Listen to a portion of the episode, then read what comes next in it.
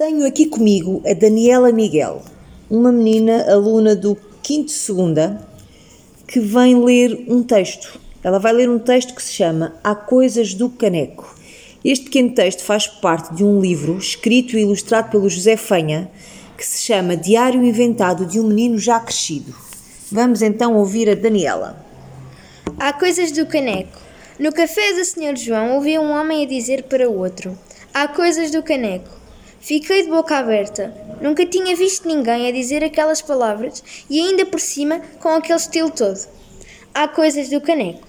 Bolas! Via-se logo que o homem era mesmo um homem crescido, daqueles que fazem a barba e que toda a gente fica a ouvir o que eles dizem e respondem-lhe: O senhor tem toda a razão. Há coisas do caneco. Fui a correr para casa, pus-me ao espelho a dizer: Há coisas do caneco. Virei-me um bocadinho para o lado e voltei a repetir: Há coisas do caneco. Ainda não estava bem. Puxei as abas do casaco, pus uma sobrancelha levantada e o ombro a descair. Há coisas do caneco. Ao fim de umas 500 vezes, pareceu-me que estava bem. Já sei dizer, há coisas do caneco, com um grande estilo. A cabeça de lado, os olhos meio fechados, a sobrancelha levantada. Há coisas do caneco. Assim que souber o que aquilo quer dizer, estou completamente pronto para ser um homem crescido.